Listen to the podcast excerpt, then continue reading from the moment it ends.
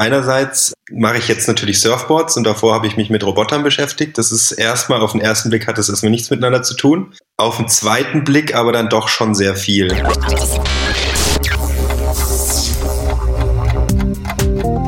Willkommen bei Innovate and Upgrade.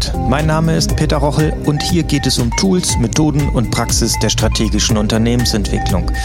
Es geht um Business Model Design, Jobs to be done, Purpose und Progress, Exploration, Exploitation, Innovation und Transformation, weil all das untrennbar miteinander verwoben ist und die Zukunft von Unternehmen bestimmt, auch in deinem Unternehmen. Schön, dass du dabei bist. In dieser Ausgabe geht es unter anderem um Form und Funktion und dazu begrüße ich in aller Form meinen Gast, Dr. Ingenieur Stefan Klare, Gründer und CEO von Tripsticks. Hallo Stefan. Hallo Peter. Mit Stefan möchte ich heute den Weg eines echten Ingenieurs vorstellen, dessen Innovationen es schon mehrfach geschafft haben, prämiert zu werden, unter anderem sogar einmal als Product of the Year Award Gewinner auf der ISPO.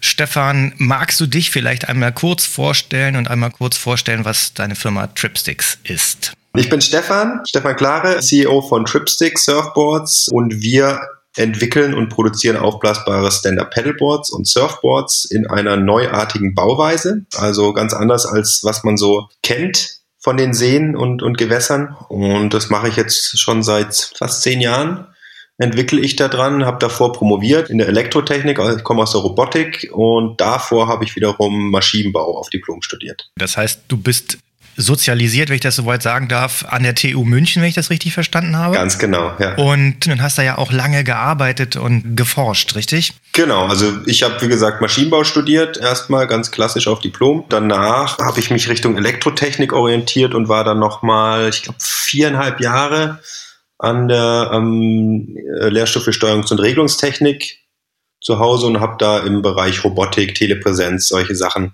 geforscht. Inwiefern hatte das schon mit deiner späteren Idee, die du dann auch zu zwei Patenten äh, gemacht hast, wenn ich das richtig nachvollzogen habe, inwiefern hatte das da schon mit zu tun oder inwiefern hast du dich da ähm, drauf hinbewegt. Konnte man das damals schon absehen? Konntest du das schon absehen, wenn du heute zurückguckst? Wäre das denkbar gewesen, das zu erkennen? Oder war das erstmal noch was völlig anderes? Ist deine Gründung völlig unabhängig von deiner Ausbildung? Ähm, ja und nein. Also einerseits mache ich jetzt natürlich Surfboards und davor habe ich mich mit Robotern beschäftigt. Das ist erstmal, auf den ersten Blick hat es erstmal nichts miteinander zu tun. Auf den zweiten Blick aber dann doch schon sehr viel. Und zwar einerseits um die Surfboards zu bauen, ist erstmal sehr viel Programmieraufwand vonnöten. Das heißt, ich, ich fange nicht einfach los, die Dinger zusammenzukleben, sondern ich berechne vorher, wie die einzelnen Teile aussehen müssen, damit später eben genau das Produkt rauskommt, was ich haben möchte. Und ja, das ähm, methodische Vorgehen bei der ganzen Sache, das ist auf jeden Fall, da bin ich auf jeden Fall von der von meiner Uni-Zeit geprägt. Also ich mache wenig einfach drauf los, sondern ich denke erstmal sehr viel nach, bevor ich irgendwie was mache. Und dann ist es auch so, dass in der Robotik habe ich mich auch mit Shape-Robotern beschäftigt. Also es ist schon, äh, man hat da schon Verknüpfungspunkte. Shape heißt äh, Formen. Was meint das Form. genau in dem Kontext? Also das, ähm, meine, meine Doktorarbeit heißt Design and Control of Shape Rendering Interfaces. Also die, das, das Designen und das Regeln von Formeingabegeräten. Das sind Roboter, die Formen nachempfinden. Ähm, kann man sich so vorstellen wie eine, wie eine Fläche zum Beispiel, die sich verformt und dann irgendein virtuelles Objekt oder ein Teil von diesem virtuellen Objekt nachempfinden soll. Also Anwendung Virtual Reality oder Augmented Reality, solche Sachen. Okay, um das Ganze jetzt mal so ein bisschen begreiflich zu machen für unsere Zuhörenden, wir haben ja hier keine Bilder, die wir zeigen können im Podcast, müssen wir es einfach mal ein bisschen genauer erklären. Du hattest gesagt, deine Erfindung, deine Innovation, euer Produkt ist ein aufblasbares äh, Stand-Up-Pedal-Board. Inzwischen gibt es auch aufblasbare Surfboards. Du sagtest im Vorfeld, das gab es schon, und aber deine Technologie ist grundlegend anders als das, was es am Markt genau gab. Ich glaube, es wäre ganz sinnvoll, wenn wir einmal kurz erklären, wie in Anführungszeichen die Standardvariante von aufblasbaren Stand-Up-Pedal-Boards aussehen, also wie, wie die geht, äh, was da für eine, wie die hergestellt werden und wie sich dein Verfahren und dein Produkt davon hinterher unterscheidet. Kannst du das mal kurz mhm. erläutern? Genau, also der, der State of the Art, der Stand der Technik ist die sogenannte Drop-Stitch-Technologie. Das ist ein ähm, zweilagiges Gewebe oder Gewirke, das dann auch noch beschichtet wird. Das äh, zwei Lagen deshalb, ähm, beziehungsweise diese zwei Lagen sind durch, durch Abstandsfäden äh, voneinander beabstandet, so dass wenn man das aufbläst, das nicht einfach nur eine runde Wurst wird, sondern dass es eben einen definierten Abstand, diese zwei, diese zwei Gewebeschichten voneinander haben. Okay, also man kann sich vorstellen wie zwei Lagen Stoff, wie diese zwei Laken, die äh, zwei Bettlaken, die über hunderte von Fäden mit einem fest definierten Abstand miteinander verbunden sind, sodass man quasi wie die Oberseite und die Unterseite von so einem Surfbrett daraus bekommt. Richtig. Da kann man im Prinzip alles draus machen. Man könnte auch aufblasbare Tischplatten draus machen oder sonst mhm. irgendwas. Mhm. Genau, oder, oder, solche Bootsplattformen oder sowas, genau. die man hinten an, an, die, an die Motorjacht dranhängt.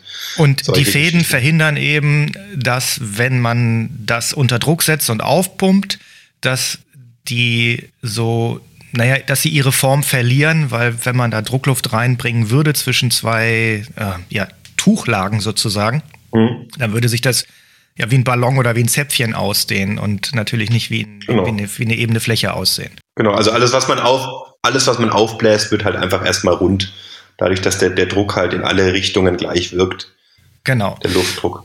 Und dieses Abstandsgewebe ist, oder Dropstitch, der Fachbegriff, ist quasi der etablierte Standard. Ähm, wie viel Prozent aller aufblasbaren Surfboards am Markt werden daraus hergestellt? Ähm, Surfboards weiß ich nicht genau, aber bei Standard Paddleboards sind es über 90 Prozent, soweit ich weiß. Ja, also alles, was nicht von dir ist, ist wird so hergestellt. Ach so, genau, so ungefähr.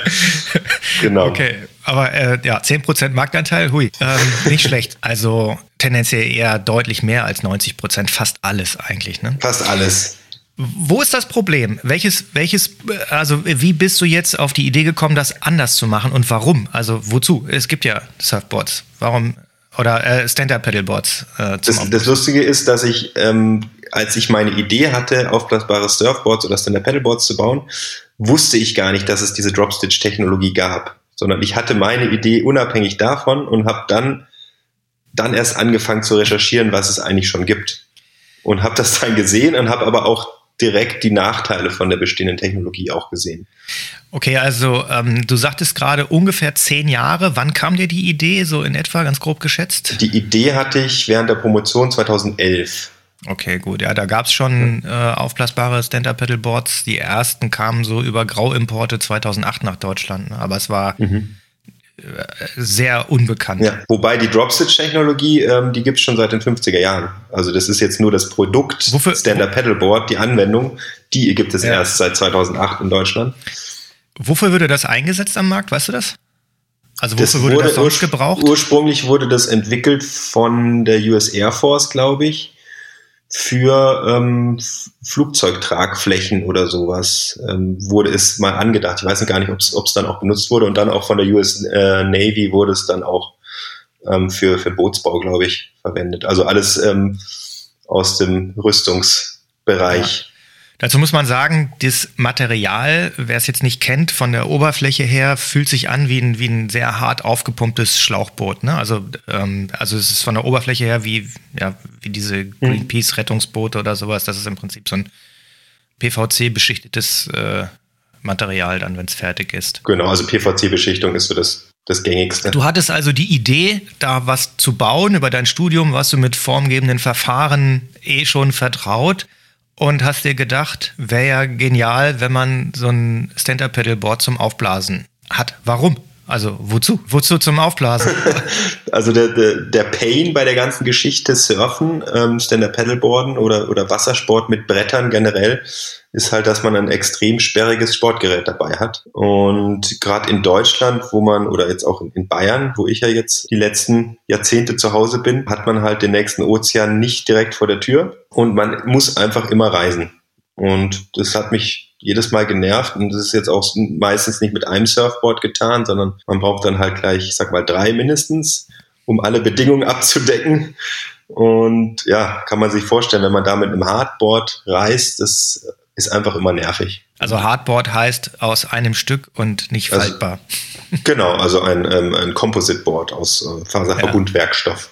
Ja. ja. Was hast du dann gedacht, als du entdecktest, dass es sowas schon gibt? Gut, der erste Moment war natürlich erstmal, oh shit, jetzt habe ich mir den Kopf umsonst zerbrochen. Und im zweiten Moment dachte ich mir, ja, aber Moment mal, da sind, ist meine Idee aber eigentlich besser als das, was es gibt. Warum? Also wo waren die Schwachstellen? Was hast du, äh, was hast du, was, was hat deine Analyse zum Vorschein gebracht an der Stelle? Ich erinnere mich an ein Bild, was ich über eine Google-Suche entdeckt habe von, ich glaube, es war ein französischer Designer. Da hieß es ähm, mit der Überschrift irgendwie ein französischer Designer erfindet das aufblasbare Surfboard und er stand auf diesem Brett, was über zwei Böcken lag und das hat sich einfach durchgebogen wie eine Banane. Und da hat man schon in diesem Bild gesehen, das Zeug ist nicht wirklich steif, also biegesteif. Du hast ja gerade von der Härte gesprochen. Da darf man nicht die Oberflächenhärte mit der, mit der ähm, Biegung, mit der Biegesteifigkeit verwechseln, weil wenn man da erstmal drauf drückt mit dem Daumen, dann sind die Dinger schon hart. Aber wenn man das Ding eben auf zwei Böcke legt und in der Mitte belastet, dann biegen die sich durch. Wie lang ist so ein äh, Stand-Up-Pedalboard in etwa? Ähm, es geht los bei ungefähr acht Fuß, sind so zwei Meter, fünfzig, glaube ich, und endet bei 14, was, glaube ich, vier Meter dreißig oder so sind. Jetzt muss man dazu sagen, zu der Zeit 2008 bis 2013, 14 in etwa war so das Standardmaß im Stand-Up-Pedal-Bereich um die 10 Fuß, das heißt also gute knappe dreieinhalb Meter in etwa Länge. Und wenn man sich jetzt da in der Mitte draufstellt, das Ganze schwimmt im Wasser, ja, dann hat man eben genau das, dass sich das so durchbiegt, wie du das eben beschrieben hast, auf diesen zwei Böcken. Nicht ganz genau so, weil man natürlich im Wasser, mhm. wenn Sport im Wasser auf der Oberfläche schwimmt, nicht eine Punktbelastung nur vorne und ganz hinten hat. Dennoch genau, ja. ist das natürlich bemerkenswert, wie stark sich sowas dann durchbiegen kann. Und dann kriegt man die Idee davon, wie, ja, wie formstabil das eigentlich in sich sein muss. Mhm, ganz genau. Also das eine ist eben, wie gesagt, die, die ähm, Biegesteifigkeit, die jetzt nicht so toll ist bei so einem Drop-Stitch-Board. Das andere, was mir ziemlich schnell aufgefallen ist, ist, dass ähm, man nicht die Form so wirklich darstellen kann von einem Surfboard. Also ein Surfboard, bei einem Surfboard ist es wichtig, dass es eine, äh, eine Dickenverteilung hat. Das heißt, dass es nicht an jeder Stelle gleich dick ist, mhm. sondern man möchte Stellen, die dicker sind und Stellen, die deutlich dünner sind. Wozu ist das gut? Das ist einfach für die Performance von so einem Surfboard wichtig. Also ähm, man möchte natürlich ein gewisses Volumen haben, um Auftrieb zu erzeugen. Und auf der anderen Seite möchte man aber auch zum Beispiel die Kanten sehr dünn haben, um ähm, bei, einer, bei, einer, bei einem Turn, bei einer Kurve besser durchs Wasser schneiden zu können, sozusagen. Und das, dafür sollten die Kanten eben möglichst scharf sein oder dünn sein. Okay, das heißt also, dass das mit einem Abstandsgewebe oder Dropstitch, das überall den gleichen Abstand hat, äh, erklär, also erklärt sich von selbst, dass das natürlich nicht drin ist dann. Genau, also das ist dieses Dropstitch-Material herzustellen, das ist ein relativ komplizierter Webeprozess und es ist bis heute nicht möglich, diese Länge der Abstandsfäden zu variieren. Also die sind, die, die, man kauft dieses Abstandsgewebe in gewissen Dicken ein in der Produktion und dann hat dieses Surfboard genau diese Dicke überall. Also du hast bei deinen Überlegungen recherchiert, hast gesehen, oh, gibt's schon. Erster Moment, oh nein, Mist. Und im zweiten Moment, ah, okay, aber äh, meine Idee ist ja doch besser. Wie ging's dann weiter? Ja, dann habe ich mich erstmal ans CRD gesetzt und habe mal versucht, wie könnte ich dieses Surfboard äh, entwerfen. Also beziehungsweise ich hatte schon die Idee, wie ich dieses Surfboard bauen möchte, und zwar in Form von Röhren, die ich nebeneinander lege und die Durchmesser dieser Röhren möchte ich variieren. Das heißt, ich habe im Prinzip eine konisch zulaufende Röhre oder mehrere konisch zulaufenden Röhren nach vorne und nach hinten und dadurch kann ich eben ähm, diese Dickenverteilung generieren. Und diese Röhren wiederum sind dann auch zum Aufblasen? Das heißt, diese Röhren sind aufgeblasen, genau. Und ja. jetzt, jetzt, sieht das erstmal aus wie so eine, eine, eine bessere Luftmatratze, sage ich mal. Mhm. Und dann war der zweite Gedanke, dass ich zwischen diese Röhren ein Granulat packe. Mhm. Beziehungsweise erstmal noch eine Hülle außenrum, eine Schicht außenrum und dann äh, ein Granulat dazwischen reinpacke, zwischen die Röhren. Und hier le lege ich wiederum Vakuum an, was das Ganze versteifen soll. In diesem zweiten Bereich. Okay, also, äh, um das nochmal zusammenzufassen, die Idee war, du wolltest in Urlaub, hattest nicht genug Platz, äh, um, oder es erschien dir unkomfortabel, dein Stand-Up-Pedalboard oder Surfbrett mitzunehmen, hast gedacht, das muss ja auch zum Aufblasen gehen, hast dir das überlegt, es passte gut mit deinem ja, beruflichen Kontext in dem Zeitpunkt, in, äh, zu dem Zeitpunkt insofern zusammen, als dass du äh, damit vertraut warst, wie man äh, Formen entwickelt und für industrielle äh, Anwendungen in die Fertigung bringen könnte. Und hast dann gesehen, ah, gibt's schon. Dann hast du gedacht, naja, das, was es gibt, ist aber eigentlich nicht so, dass ich es richtig gut finde und das hat große Nachteile. Und hast dann selber äh, das ja entwickelt, hast dich auf den Weg gemacht. Das ist ich würde mal sagen, bis dahin ein relativ, eine relativ klassische äh, Gründungs- oder Gründergeschichte, äh, so auf so eine Idee zu kommen. Man äh, findet ein, ein äh, man empfindet ein, ein Problem, das man für sich selber erstmal lösen muss und baut sich dann eine bessere Lösung. Die spannende Frage ist ja aber, wie findet man dann für dieses eigene Problem überhaupt äh, ein Problem, das im Markt vorherrscht, sodass man auch eine Kundschaft findet, weil dieses Problem müssen ja dann noch mehr Leute haben als nur man selbst. Wie hat der Markt auf deine Idee reagiert oder wie lange ging es dann von dem Zeitpunkt an, wo du die Idee zur Umsetzung hattest, bis du tatsächlich ein Produkt hattest, für das jemand bereit war, dir sein oder ihr Geld zu geben? Okay, ich dachte erst ein Produkt, ähm, das man ausprobieren kann. Aber ähm, Nein, also, das ist ja vielleicht ein Zwischenschritt ich, gewesen. Ich, ich zitiere gerne ähm, unseren Professor, Professor Senner vom ähm, Lehrstuhl oder von der Professur für Sportgerätematerialien, der uns im, im, im Rahmen von einem Stipendium betreut hat. Der meinte, es ist sehr einfach, einen Prototypen zu bauen, mhm. aber es ist enorm schwierig, ein verkaufsfähiges Produkt zu bauen. Und so war es nämlich auch. Also der Prototyp, der erste, der war innerhalb von, ich sag mal, einem, einem halben Jahr oder so, stand da, stand er da. Das Brett hat Luft verloren ohne Ende. Ähm, man konnte es aber surfen. Ich bin dann halt in München im Eisbach, bin ich surfen gegangen damit. Ähm, nach jedem Mal surfen habe ich es wieder aufgepumpt. Und, äh, und, und auf ein neues, so ungefähr. Ähm, aber wirklich dann ein Produkt, was verkaufsfähig ähm, ist, zu entwickeln, das hat dann wirklich von der Idee 2011 bis 2019, acht Jahre gedauert. Was? Wie, wie finanziert man sowas? Also wie, äh, wie viel, also also von, von der mal, Idee. Mal, wie viel, wie viel, wie viel Energie, wie viel Kraft, wie viel Ehrgeiz und Enthusiasmus braucht man, um für einen Urlaub acht Jahre lang das passende Sportgerät zu bauen? Naja gut, das ist ja nicht die einzige Motivation, ähm, sowas für einen Urlaub. Also zum ersten ähm, ja. muss, muss ich sagen, dass ich natürlich auch noch promoviert habe.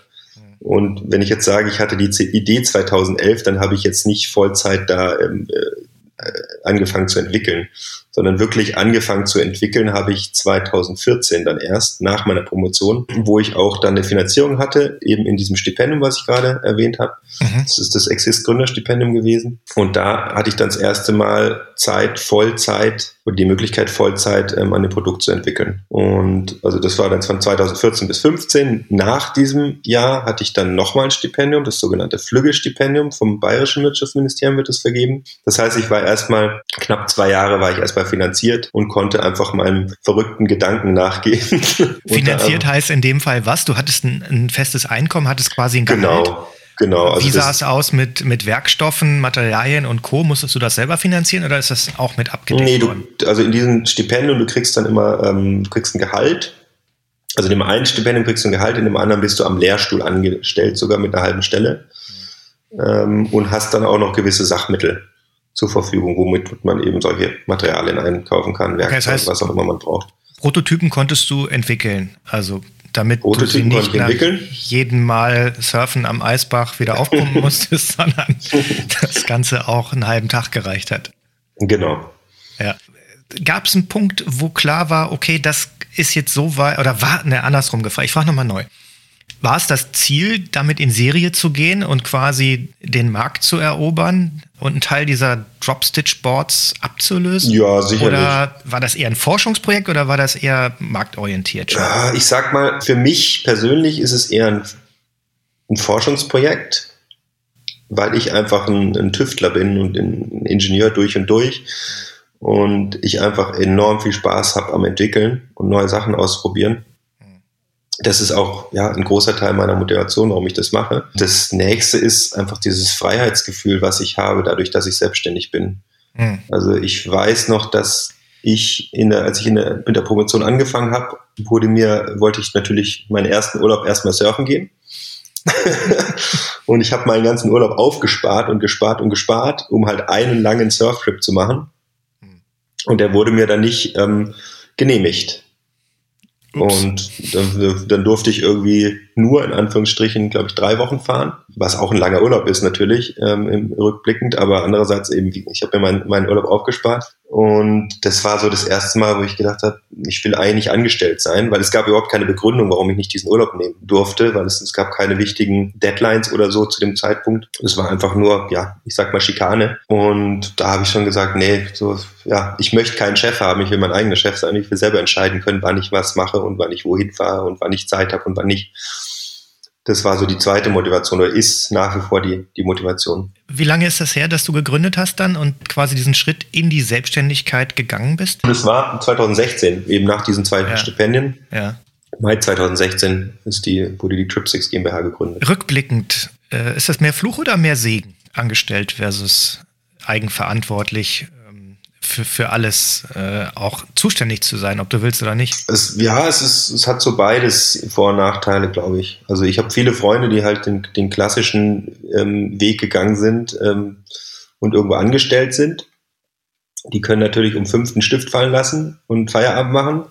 Oder auch am Wochenende haben, haben den Kopf frei oder auch im Urlaub zum Beispiel, wenn ich mit Freunden in Urlaub fahre, auf einen Surftrip, dann ist es für mich eigentlich immer eine Geschäftsreise, weil ich halt mein Zeug teste und äh, weil ich einfach immer einen Laptop dabei habe und auch trotzdem arbeite.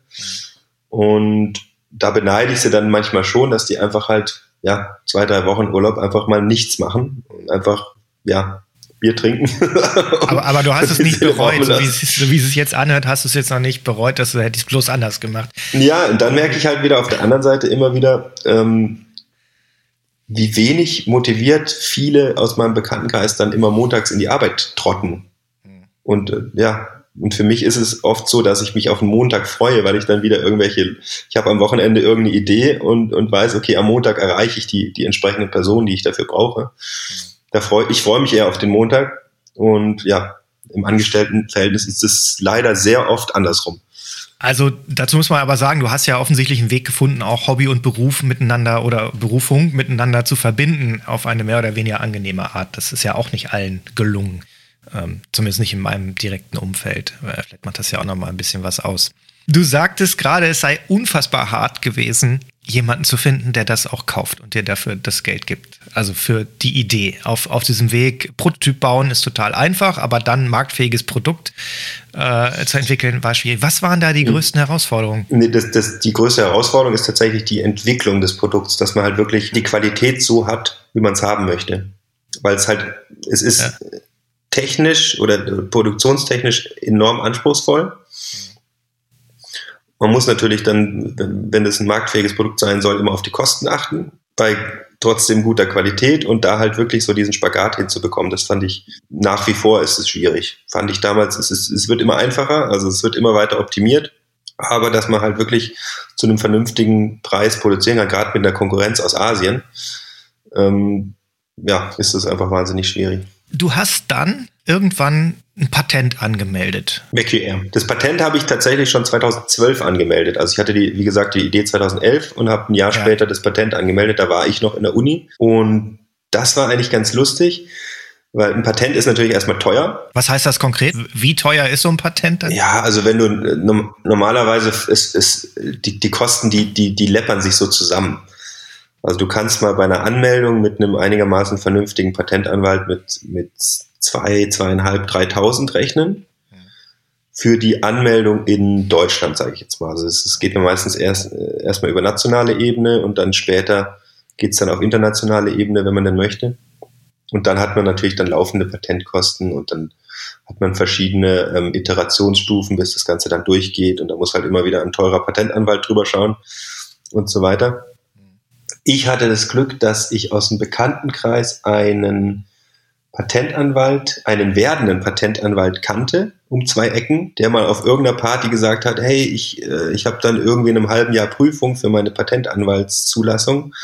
Wenn ihr eine Idee habt, ich mache euch die Patentschrift ähm, für Umme als Übung und du musst nur die, die Amtskosten zahlen. Und das habe ich mit dem gemacht. Ähm, der ist mittlerweile ähm, Partner von seiner Patentanwaltskanzlei und ich arbeite immer noch mit ihm zusammen. Aber der hat mein erstes Patent als Okay, also erster Tipp an die Zuhörenden, wenn, äh, wenn, wenn ihr gute Ideen habt, dann sucht euch Kommilitonen oder alte, ähm, guckt im Freundes- und Bekanntenkreis, wer will gerade zum Thema Fall. Patentrecht promovieren. Nicht promovieren, das ist, das ist diese ähm, äh, Aus, Ausbildung gewesen, diese Patentanwaltsausbildung. Okay, ja. Die geht, ich weiß nicht, glaub, geht glaube ich nochmal zwei, drei Jahre oder so ja. nach, dem, nach dem Studium. Wie, wie wichtig ist denn jetzt tatsächlich so ein Patent? Jetzt mal Hand aufs Herz, ist das wirklich elementar wichtig? Ist es nicht heute, also äh, ich stelle mir so die Frage, ist das überhaupt noch zeitgemäß? Weil äh, mhm. Information und Wissen ist ja heute mehr oder weniger an jeder mhm. Ecke frei verfügbar. Äh, was, was kann so ein Patent tatsächlich von dem halten, was man sich davon verspricht, nämlich Schutz? Ja, also es, ähm, es ist äh, Fluch und Segen zugleich, würde ich sagen. Also in, in, ich, ich reg mich immer wieder darüber auf, wie teuer das Ganze ist, wenn man wieder eine Rechnung ins Haus äh, schneit. Andererseits ähm, wäre ich ohne die Patente nicht dahin gekommen, wo ich heute bin, weil ich nämlich, hat man glaube ich noch nicht erwähnt, dass ich 2016 mit dem Produkt den ISPO Brand New Award gewonnen habe, oder haben mhm. wir erwähnt? Ich hatte in der, genau, ich hatte in der Anmoderation gesagt, dass du mhm. äh, mehrere Preise gewonnen hast. Der erste war der Brand New Award, genau. Was hat genau. das mit dem Patent zu tun? Ähm, das hat das somit, also das Patent war ja angemeldet schon 2012 mhm. Ähm, ging es los und da ist ein, ein, ein, sehr wichtiger Geschäftspartner auf mich zugekommen. Den habe ich auf der ISPO kennengelernt. Das ist eine, eine Marke aus den USA. Die standen bei uns am ISPO Brand New Stand und sagten, wir wollen das Produkt in den USA. Ähm, und daraus ist, äh, um das Ganze abzukürzen, ist danach ein äh, Lizenzvertrag entstanden, der mir wiederum die nächsten Jahre finanziert hat. Und das hätte ich ohne dieses Patent, äh, hätten wir keinen Lizenzvertrag machen können. Okay. Und in dem Sinne ist das Patent schon enorm wichtig und hat mir auch schon Geld eingebracht. Das hat viel gekostet, aber es hat mir deutlich mehr wieder eingebracht hinten raus. Ja. Okay, die ISPO ist die ähm, Sportfachmesse, Plattform für Sport, Outdoor und alles, was da, Sportgeräte, Sportartikel, alles, was da dran hängt. Also ist quasi genau. das Aushängeschild. Äh, jetzt bin ich gar nicht so auf dem, Lau äh, auf dem Laufenden. Ist die ISPO nur europäisch relevant oder sogar weltweit? Nee, nee, das ist eigentlich so die Messe, die, überhaupt, die ne? für, für internationales Sportbusiness. Also die gibt es in München und in Shanghai, glaube ich. Und ja. ich glaube, es sind zwei oder dreimal. Und genau. Ja. Wie kamst du zu diesem Award? Also Brand New Award, kannst du mal kurz äh, erläutern, was das genau ist? Der Brand New Award ist ein, ähm, ein Wettbewerb für junge Marken, die ist eben erst, ich glaube, man muss jünger als fünf Jahre sein und darf da noch nie mitgemacht haben.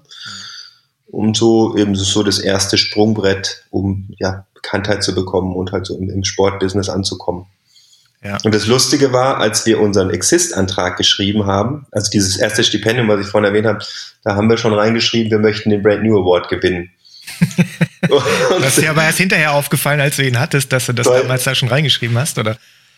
Ne, ich, ich dachte immer, habe ich doch schon mal da irgendwie den man, man schreibt natürlich in so einen Antrag dann mal äh, Sachen rein, die man erreichen möchte. Ob man es dann schafft, äh, steht auf einem anderen Blatt. Und das haben wir da reingeschrieben und zwei Jahre später war es dann wirklich soweit. Und das, das war dann schon ziemlich cool. Wenn du von wir sprichst, wen meinst du dann genau? Wie groß ist dein, ist, ist euer Team gewesen? Also im Team Prinzip, gewesen, mittlerweile ist es eine One-Man-Show mehr oder weniger oder eine, eine zweieinhalb-Man-Show, sage ich mal. Ähm, im, im Exist-Stipendium waren wir noch zu dritt. Und ja, viele hatten nicht so den langen Atem, wie ich ihn habe, und sind dann irgendwann im Laufe der Zeit abgesprungen und haben was anderes gemacht. Und ich bin halt die ganze Zeit dabei geblieben. Brand New Award, da haben wir gerade ähm, eingehakt. Es ging nochmal um das Thema, es ging ja um das Thema Patente. Wie wichtig sind die? Und du sagst, also ohne das Patent wäre das nicht gegangen. Wie, inwiefern hat dich dieser Brand New Award dann weitergebracht oder inwieweit hat er deine Firma weitergebracht? Wann hast du, wann sagtest du, du hattest, ihr habt gegründet 2015, 16 nach dem Stipendium? 2016. 2016. Mal kurz überlegen, wir haben den Brand New, wir haben erst nach dem Brand New gegründet tatsächlich. Okay, also dann das war im Januar 2000, 2016 ja. und im Mai wurde gegründet. Und zwar gegründet habe ich dann eigentlich erst, ähm, um eben äh, dieser Lizenzpartner, mhm. den wir auf der Messe ähm, kennengelernt haben, der hat uns dann auch zu unserem ersten Produzenten in, ähm, in Südkorea verwiesen. okay. Und überhaupt, um diese ganzen Verträge zu machen, ähm, sollte man halt irgendwie eine, eine gescheite Rechtsform haben, weshalb dann auch die, die Gründung anstand. Dann kam das zweite Patent und es kam der nächste Award. Also, das scheint ja ein Muster zu sein bei euch oder bei dir. Ja, also das, genau. Also das, das macht ja die Frage obsolet, ob Patente jetzt doof sind. Wenn du es zweimal nacheinander machst, äh, muss es ja irgendwas haben. Also auch das nochmal. Mm, ich glaube, für die Awards sind die Patente jetzt nicht so wichtig. Ähm, es, die Patente sind auch für Förderprogramme wichtig, weil wenn, wenn, wenn der, ähm, wenn der Staat oder die EU ähm, irgendwas fördern möchte, dann möchten die natürlich auch, das ist immer ein Baustein, möchten die natürlich ähm, die IP abgesichert haben, also die Intellectual Property. Ja. Und da ist ein Patent natürlich immer super, wenn du sagst, wir haben ein Patent angemeldet, hier ähm, alles safe. Uns kann die Idee, wenn wir die jetzt entwickelt haben, nicht irgendeine große Firma wegschnappen aus dem Ausland, mhm. ähm, im blödesten Fall. Dann sind die schon mal happy und, und äh, man hat viel bessere Chancen, so ein Stipendium zu bekommen. Ja. Mal unabhängig jetzt davon, von diesen formalen Vorteilen, die man dann durch solche Patente gegebenenfalls hat, ist nochmal die Frage, kann so ein Patent wirklich von Nachahmern schützen? Ich, also meine Auffassung wäre ja, man kann ja jedes Patent, wenn man ein bisschen nachdenkt, auch Abschließen. relativ einfach umgehen. Oder mhm. äh, ist das, äh, macht das überhaupt keinen Sinn, äh, sich ich, den Aufwand zu geben und was glaub, Ich glaube, es ist anwendungsabhängig. Also in unserem Fall ist das Patent, glaube ich, gar nicht mal so entscheidend, abgesehen von den ähm, Aspekten, die wir gerade erörtert haben ähm, weil bei uns der Produktionsprozess an sich so enorm kompliziert ist und viel Know-how beinhaltet, dass selbst wenn jemand das Patent verletzen wollte, musste er erstmal zehn Jahre Entwicklung da reinstecken. Ja. Also da ist das, das ähm, Konzept der Geheimhaltung viel wichtiger als, als das Patent selber. Ähm, Wenn es jetzt irgendwie was ganz Einfaches, ein ganz einfaches Produkt ist, was weiß ich, die Büroklammer oder irgend sowas, wo man ja, Wenn man erstmal drauf gekommen ist, erscheint es total einfach, ja klar. Ja, aber was halt äh, sehr, sehr einfach kopierbar ist, da ist ein Patent dann doch schon wieder sehr wichtig in meinen Augen. Ein Thema, was mich noch interessiert, auch gerade in Anbetracht der letzten Episode, die ich mit dem Alex äh, von Frankenberg gemacht habe, dem CEO vom Hightech Gründerfonds, die auch sehr viel im Bereich mit, äh, also die, die viele Gründungen auch aus der Forschung heraus ähm, und aus etablierten Unternehmen äh, mitfinanzieren. Da hatten wir so ein bisschen das Thema angeschnitten, Kultur. Also ich stelle mir vor, Hochschule, Forschung, Entwicklung, Technik, du hast es ja auch schon angedeutet, du bist ähm, begeistert davon ähm, zu erforschen, wie funktioniert das und da was zu bauen und zu basteln. Ist das nicht diametral entgegengesetzt den Anforderungen, die an ein Startup gestellt werden, nämlich Forschung ist was, was nie fertig ist. Ein Produkt mhm. muss irgendwann in den Markt, weil mhm. sonst kommt keiner und gibt dir sein Geld dafür und damit gibt es nur Leute, die das Geld rausziehen aus der Unternehmung und ist eine Frage von Zeit und Kontostand, bis es nicht mehr weitergeht. Mhm. Wie bist du, wie, wie ist das für dich?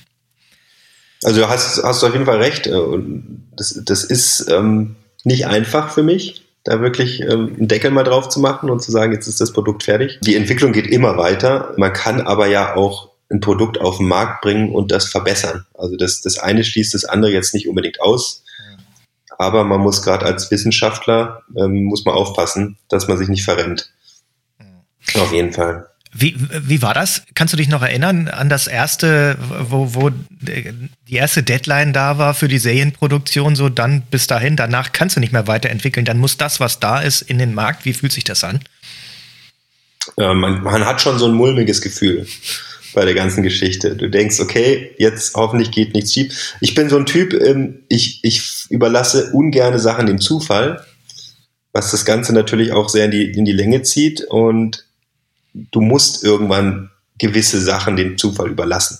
Andererseits, was mich dann immer wieder motiviert hat, war eben ähm, unser Geschäftspartner aus, aus den USA, der auch so ein bisschen Mentor ist mittlerweile oder eigentlich schon die ganze Zeit. Der hat zu mir immer gesagt, ähm, schau dir zum Beispiel GoPro an. Oder äh, er hat erstmal gesagt, du wirst irgendwann, wirst du dich kaputt lachen drüber, was du auf den Markt gebracht hast in ein paar Jahren, wenn du zurückblickst. Aber schau dir GoPro an. Die GoPro 1 ist aus heutiger Sicht ein totaler Schrott eigentlich. Damals war es der absolute Knaller. Und die haben sich halt einfach immer weiterentwickelt und, und genau, du musst halt über die Jahre es muss halt nur besser sein als das, was schon da war. Ne? Genau, hm. ganz genau. Ich habe ja mein, äh, ich bin ja begeistert von der von der Haltung. Na, was heißt begeistert? Also es gibt diesen anderen Spruch, äh, wo du das gerade sagtest. Ähm, wenn dir dein Produkt nicht nach ein paar Monaten peinlich ist, dann bist du zu spät an den Markt gegangen. ja, das ist natürlich gerade genau. für einen deutschen Ingenieur äh, eine harte Nummer, oder? Mhm. Auf jeden Fall, ja. Also okay. ich bin da auch so in gewisser Weise Perfektionist und ähm, ja Du musst einfach irgendwann muss man anfangen, um weiterzukommen. Sonst kommt man nicht weiter. Okay.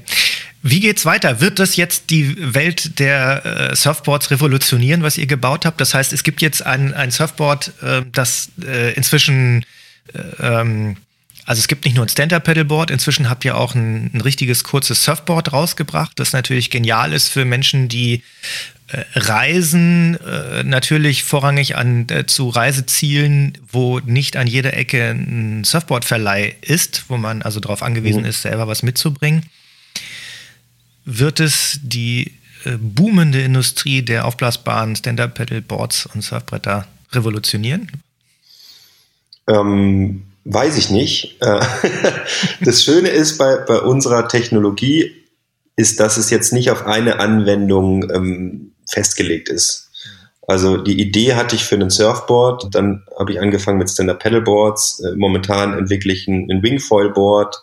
Du kannst Kiteboards damit bauen, du kannst ähm, alles Mögliche, man kann Boote damit bauen. Okay, also, also ich, zur Erklärung, äh, Wingfoil-Board heißt dann quasi ein fliegendes Surfbrett. Das hat, das sieht aus wie ein Surfbrett, aber da ist dann nochmal äh, anstatt hinten der Heckflosse quasi ein Unterwassertragflügel, der quasi unter dem Board äh, befestigt wird und ähm, das, das Surfboard selber aus dem Wasser raushebt, sodass nur noch dieser schlanke, schmale Flügel im Wasser selber bleibt. Genau. Das ist eben momentan ein Riesentrend. Und jetzt ist es im, im Wasserboardsport so, dass irgendwas ist immer gerade im Trend.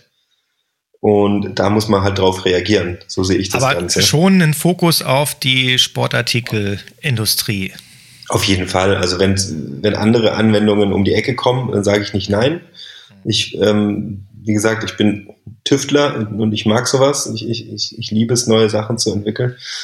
Aber das ähm, aufblasbare Flugzeug, ähm, wo du sagtest, da kam die Dropstitch-Technologie irgendwann her, ist ja dann auch noch äh, am Horizont. Oder ist das, gibt's da schon? Wäre möglich.